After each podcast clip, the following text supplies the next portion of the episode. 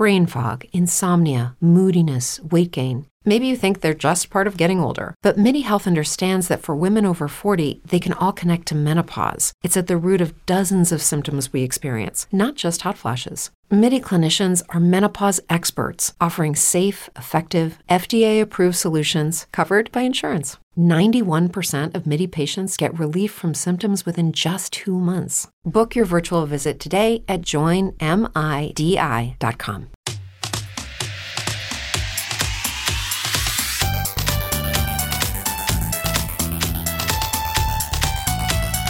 Un saludo a los seguidores de Cuba Debate desde las 3 del día de este viernes. Hoy continúa siendo noticia la escalada de violencia del conflicto entre Israel y Palestina, fundamentalmente en la franja de Gaza. La Asamblea General de las Naciones Unidas comenzó una sesión especial de emergencia en Nueva York con el fin de lograr una resolución a la grave escalada de violencia y la hostilidad en Oriente Medio, según reza un comunicado del propio organismo internacional. Desde la ONU, diferentes países denunciaron una catástrofe humanitaria en Gaza por los masivos bombardeos de Israel que causan numerosas muertes civiles y ha forzado el desplazamiento de más de 1.4 millones de personas, mientras los refugios de Naciones Unidas permanecen abarrotados. Aunque en los últimos días han llegado varios convoyes con ayuda humanitaria, hasta ahora no se ha logrado alcanzar una pausa en los bombardeos para hacer llegar los alimentos y la ayuda necesaria a la población de Gaza. El conflicto entre Israel y el movimiento radical palestino de Hamas se prolonga ya durante más de tres semanas, dejando tras de sí miles de muertos y heridos en ambos bandos. Entre tanto, más de 200 rehenes siguen retenidos en la franja de Gaza por Hamas. Desde el primer momento, las fuerzas de defensa de Israel prometieron llevar a cabo una operación terrestre a gran escala en la franja de Gaza, la cual no se ha materializado hasta la fecha. En cambio, el ejército de Israel sí ha realizado esta semana dos breves incursiones en territorio de Gaza con empleo de blindados, tropas terrestres, aviones y drones. En las tres del día invitamos a la máster en Historia Contemporánea y Relaciones Internacionales, investigadora del Centro de Investigaciones de la Política Internacional, Gladys Sanamé Chávez, quien explica las causas de la escalada de violencia en las últimas semanas y las posibles soluciones al conflicto entre Israel y Palestina. Hola, saludos a todos, gracias por el contacto y la invitación en su programa y bueno, saludo a toda la audiencia por su tiempo y eh, el interés de compartir conocimientos sobre esta la realidad internacional y sobre la la actualidad del conflicto israelí-palestino. No, bueno, mm, las causas de la escalada de la violencia actual mm, no podemos verlo, obviamente. Eh,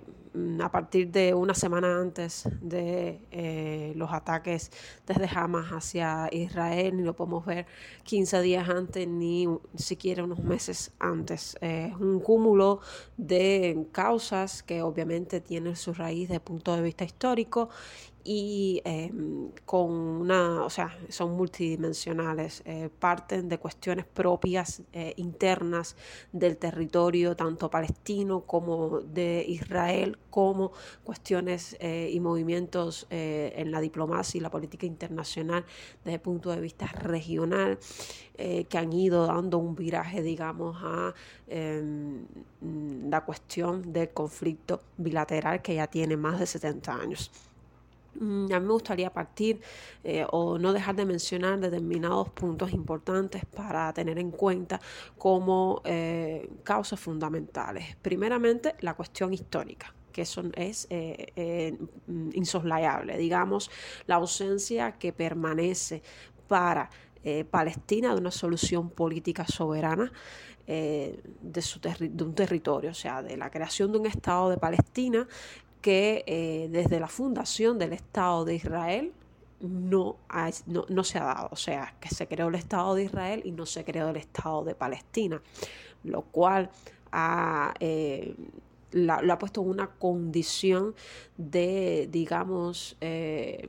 no determinación desde el punto de vista de de un tipo de ente legal o de ente con derecho internacional que le haga de alguna manera ver o verse reflejado o verse defendido por resoluciones internacionales, porque cuando no eres un Estado constituido, por tanto no eres un Estado reconocido, existe un gran vacío legal que sea capaz de, digamos, protegerte ante eh, el derecho internacional o mediante el derecho internacional, más allá de que eh, la ONU o se hayan eh, firmado determinadas resoluciones que aunque no existiera un Estado constituido, existe un pueblo que está sufriendo ataques, que está sufriendo em, despojos, que está sufriendo desplazamientos, todo eso lo conocemos, pero en caso de la ausencia de una declaración de Estado, aumenta aún más la desprotección sobre la población palestina. Em, habría que caer obviamente en todos los distintos conflictos que han ido llevando a que esta declaración no exista, a que esta denominación de Estado no exista que han ido desde momentos más eh, menos, eh, menos calientes, digámosle así, hasta momentos realmente álgidos con eh, fuego mediante, obviamente guerras totalmente en apogeo. Mm, teniendo en cuenta esta situación de desamparo legal, de esta situación de no, eh, de no determinación como Estado eh, y declaración como Estado, ha llevado a una partición del territorio, a un avance constante de de Israel en la toma de territorio de manera ilegal, en la posesión y la colonización, y a una cada vez concentración mayor de la población palestina en territorios cada vez más pequeños, como bien conocemos Gaza por un lado y Cisjordania, que cada vez se reduce más, eh, y bueno, la población eh, refugiada que está en países vecinos. Eh, la, misma, el mismo, la misma no declaración de Estado en el caso de Palestina ha llevado a que eh, Israel tenga la, eh, digamos que, abiertas las puertas para hacer y deshacer porque no hay una, una determinación específica de fronteras o territorial que diga usted de aquí para allá no puede pasar porque está violando la eh, soberanía de un Estado y, y, hasta qué punto también entonces vamos y decimos y qué cosas el Estado de Israel si no tenemos, o sea, son las fronteras después del 67 o son las fronteras antes del 67 o es todo lo que se han ido añadiendo poco a poco porque, mm, o sea, hasta dónde llega el Estado de Israel, hasta dónde pretende llegar desde el punto de vista fronterizo. Eh, está también la cuestión de eh, los movimientos regionales que se han ido viendo como una segunda causa. Eh, digamos que las conversaciones detrás de cortinas no oficiales entre Arabia Saudita e Israel y las ya precedentes que se fueron concretando a partir de los acuerdos de Abraham impulsados por el gobierno de Donald Trump que llevaron a un reconocimiento de Israel por distintos países árabes, eh, pero específicamente esto último, eh, el acercamiento no oficial entre Arabia Saudita e Israel con conversaciones que mm, vienen a salir a la, palestra, a la palestra pública de una manera más precisa en los últimos meses, pero eh, que vienen dándose ya desde unos años hacia acá, eh, han puesto a la causa palestina en una situación de eh, desamparo y de abandono total. Y esto jamás, como mm, como grupo militante lo ha captado perfectamente y ha entendido que es necesario que eh, la comunidad internacional vea que ellos aún están ahí y que Palestina aún está ahí y que la causa es necesaria. Por eso jamás se precipitó en cierto modo también a, eh, un ataque, teniendo en cuenta que eh, haciéndolo ponía en alerta a Arabia Saudita en relación con aceptar o no un acercamiento con Israel y también, bueno, ayuda en cierto modo intereses de Irán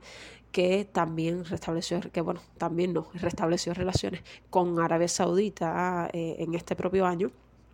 con mediación de China y cuya, cuyo máximo eh, enemigo es Israel, que no le conviene obviamente ese acercamiento entre Riyadh y Tel Aviv. Mm, la, la, manera o las intenciones de Hamas de llamar la atención, de lograr que la causa palestina en cierto modo no sea obligada, es una de, esas, es una de esos móviles, digamos, también para el ataque y la, la escalada eh, de violencia. Igualmente, las diferencias entre Hamas y la Autoridad Nacional Palestina siguen siendo un problema grandísimo que ha definido en cierto modo el curso de la política en relación a cómo gestionar eh, los territorios, a cómo enfrentarse en la política exterior, a cómo relacionar y aceptar al Estado palestino. Todas estas cuestiones de división interna han facilitado incluso para Israel el avance en su, en su agenda eh, territorial, el avance en su no reconocimiento de territorio, palestino y del Estado palestino. Esas divisiones internas han ayudado al enriquecimiento del sionismo en cuanto a eh, ganancia de eh, territorio y extensiones. Mm, esas diferencias son importantes y me gustaría también tener en cuenta la situación política interna en Israel, que no es poca cosa. La crisis que ha estado enfrentando Netanyahu eh, durante prácticamente un año eh, en relación con las intenciones de llevar adelante una reforma judicial que no ha podido concretar puesto que es una reforma judicial que implicaría la falta de neutralidad eh, y determinadas prerrogativas del sistema judicial y que le daría al Ejecutivo determinadas eh, prerrogativas que pondrían en entredicho la, digamos, la tripartición de poderes y en cierto sentido este, esta visión de democracia que tiene Israel dentro de, o sea, como sistema político y eh, dentro de un entorno eh, regido y rodeado de monarquías. Mm, y, de sistemas políticos eh, vistos desde Occidente como autoritarios. ¿no? Entonces, eh, la política interna de crisis eh, también ha llevado a, Israel a un estado de, de desestabilización interna que jamás también captó y que jamás vio también como un escenario mm, propicio para eh, un ataque y para, eh, digamos, eh, minar y potencializar aún más la desconfianza en Netanyahu por parte de la población al atacar una de las principales cuestiones que Israel vive saltando de, de, sus logros, que es el caso de la seguridad, la seguridad nacional. Entonces, esto ha sido importante porque ha tenido dos dimensiones. Una, la de minar aún más la imagen o poner en riesgo aún más la imagen de eh, Netanyahu y la coalición en poder. Y otra, eh, la cuestión que la hemos visto en los últimos días, después, a partir del 7 de octubre, de la, eh, una mayor fortaleza ¿no? dentro de la oposición con el gobierno y que digamos que políticamente ha habido una mayor eh, unidad eh, en tiempos de guerra, en una cuestión de defensa nacional. Pero obviamente esto, una vez, el día después de la guerra, una vez que se soluciona la cuestión con Gaza, con Hamas, lo que no sabemos cómo va a terminar, esa o sea, se va a llevar a, unas, a, preguntas y a cuestionamientos tanto a Netanyahu como eh, el equipo de gobierno, como a las personas que estaban a cargo de los servicios de inteligencia, como a los militares, o sea, ya de eso lo hemos visto durante todos estos días, como la población incluso ha estado muy en contra de los bombardeos contra Gaza y muy en contra de la gestión del gobierno de Netanyahu sobre eh, la manera de predecir o no lo que sucedió. Entonces, esas han sido las fundamentales causas. Sobre la resolución de la ONU, o sea, perdón, sobre el veto de Estados Unidos a, en la ONU a las distintas resoluciones eh, es más de lo mismo, yo diría, no es nada realmente nuevo. Primero que todo, Estados Unidos es el principal garante de seguridad, de militar, sostén eh, de Israel en el área y no se puede esperar una cosa diferente. Eh, lástima realmente que eh, dentro de todos esos procesos donde no hay una democratización real del Consejo de Seguridad ni de las Naciones Unidas, donde las declaraciones eh, no son vinculantes, salvo que haya alguna especie de, veto de los cinco, mm, o sea, salvo que salga de una aprobación real desde el Consejo de Seguridad, estamos ante un momentos de, desamparo legal en el derecho internacional, donde em, una vez que vetan un proceso que vincula el alto al fuego, estamos, estamos viendo que al mismo tiempo, como consecuencia, permanecen, continúan las muertes eh, de civiles dentro del territorio de Gaza. Eh, no, no creo, no considero que vaya a haber una especie de acuerdo dentro del Consejo de Seguridad eh, siempre y cuando entre Estados Unidos y Rusia haya tanto divorcio y ambos son miembros, o sea, ambos tienen derecho a veto y mm, en el horizonte más cercano no veo que vaya a, realmente aprobarse una resolución donde ambos tengan un concilio, a menos que eh, se disponga de, de otros móviles que realmente Estados Unidos vea intereses muy marcados de ellos en su zona que puedan verse afectados. En la zona que puedan verse afectados, bueno, podría ser quizás, pero es muy difícil realmente. Y sobre una posible solución hay que esperar realmente. Em, eh, hoy mismo comenzó una nueva penetración eh, vía terrestre por parte de Israel al norte de Gaza con tanques eh, parcial, de manera parcial. No es la primera, pero ha sido la más, grande. Eh, y esto lo único que indica que Israel, más allá de que no ha logrado el apoyo internacional que esperaba, porque hasta, hasta Guterres ha estado condenando la situación y se ha reconocido que lo que pasó con Hamas, más allá de los crímenes o los excesos que, que hubo desde desde Hamas hacia civiles israelíes no eh, fue una acción eh, sin asidero, sino que es un es efecto de un cúmulo de cuestiones que se vienen dando por años en territorio palestino de eh, indefensión, de violación de derecho internacional sobre los civiles por parte del ejército de Israel, en fin. Solución posible, la única solución real a este conflicto estriba en la solución de los dos estados, el reconocimiento de territorio y del Estado de Palestina, donde eh, hay un respeto mutuo, un respeto a la frontera, un respeto al regreso de todos los refugiados, de todos los palestinos a su hogar eh, nacional y eh, obviamente un cese de fuego, un respeto mutuo, ya decía, y una reconciliación que tenga que ser histórica. Pero como ninguna de las dos partes en este sentido, Israel fundamentalmente jamás con una radicalidad fundamental que hay que tener en cuenta que jamás no es la autoridad nacional palestina, eh, pone muy entredicho la, posibilidad de una solución. Eh, ¿Qué esperar? Bueno, esperemos que la comunidad internacional logre frenar un poco la situación. En cierto modo se ha retrasado bastante la invasión terrestre parte de, Israel, perdón, y eso no es más que respuesta o una reacción a que la comunidad internacional ha tratado de frenar el movimiento eh, diplomático gigante que se ha llevado desde las distintas delegaciones y los distintos países para tratar de evitar una escalada que vincularía, por supuesto, a Irán y que grandes intereses de varios países se verían afectados, incluyendo Estados Unidos. Eh, podemos ver, por ejemplo, que Biden, más allá del de, eh, apoyo eh, prácticamente constante de las distintas administraciones de Estados Unidos a Israel,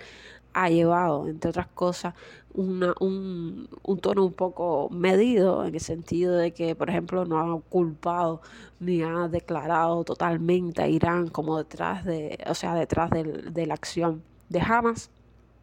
buscando esta cuestión de, bueno, déjame ver si lo digo, si no lo digo, si, si lo tengo, no lo tengo bien, bien, bien dado ese, ese dato, porque si fue así o si lo digo, si lo confirmo, puede realmente traer grandes problemas, porque Israel eh, espera nada más una gran confirmación de que esté detrás de Irán para operar. Entonces, eh, yo pienso que se puede esperar de la comunidad internacional mayores esfuerzos, tratar de frenar, pero esta solución llega por una verdadera, un verdadero reconocimiento del Estado de Palestina y un verdadero reconocimiento de la solución de los dos estados. Este viernes se conoció la triste noticia del fallecimiento de la doctora María Dolores Ortiz, destacada y querida intelectual cubana, fundadora y la única mujer panelista del programa televisivo Escriba y Lea, en el aire desde 1969. Ortiz era doctora en Ciencias Filológicas, profesora titular de la Universidad de La Habana, profesora de mérito del Instituto Superior Pedagógico Enrique José Barona y heroína nacional del trabajo de la República de Cuba. Lamentamos mucho el fallecimiento de la querida doctora María Dolores Ortiz, a quien por tantos años disfrutamos en el emblemático programa Escribe Lea. Por su cultura, su sabiduría y sencillez, se ganó el corazón del pueblo cubano. Lleguen a su familia nuestras condolencias, escribió en la red social X el presidente cubano Miguel Díaz Canel. También se conoció este viernes que los decretos leyes sobre seguridad y protección de la información clasificada y limitada y sobre el desarrollo, la aplicación y uso de los dispositivos de protección criptográfica y servicios en la esfera de la criptografía en la República de Cuba fueron aprobados por los miembros del Consejo de Estado en la sesión ordinaria de este órgano encabezada por su, por su presidente Esteban Lazo Hernández. La Universidad de La Habana fue escenario este viernes de un foro de la sociedad civil cubana sobre el impacto del bloqueo de Estados Unidos a Cuba una política que entre marzo de 2022 y febrero de 2023 causó daños estimados a nuestro país superiores a los 4 mil millones de dólares, el periodo analizado en el más reciente informe de la Cancillería cubana sobre esta política de Estados Unidos estuvo marcado por la aplicación continua y deliberada de las medidas de máxima presión instauradas durante el gobierno de Donald Trump, la vigencia de las leyes que conforman este sistema de medidas coercitivas unilaterales y la inercia e inmovilismo del actual gobierno del presidente Biden para impulsar avances reales en las relaciones bilaterales entre Cuba y Estados Unidos. Trascendió en el foro de la sociedad civil que el elevado monto de los daños provocados por el bloqueo es reflejo del impacto reproducido de esta medida sobre las exportaciones cubanas, la permanente persecución a las operaciones bancarias financieras del país, los costos por reubicación geográfica del, del comercio, las afectaciones a la producción y los servicios que se prestan a la población, así como por los obstáculos para acceder a tecnologías de avanzado. Y combinamos las tres del día de este viernes con buenas noticias que llegan desde Santiago de Chile, escenario de los Juegos Panamericanos. Cuba obtuvo una nueva medalla de oro con la victoria de Julio César Lacruz en la jornada final del boxeo de los 92 kilogramos. El abanderado de la delegación cubana a estos Juegos Panamericanos cumplió así sus aspiraciones y lo hizo por cuarta vez en unos Juegos Continentales. Hasta aquí las 3 del día de este viernes. Mi nombre es Claudia y les reitero mis saludos.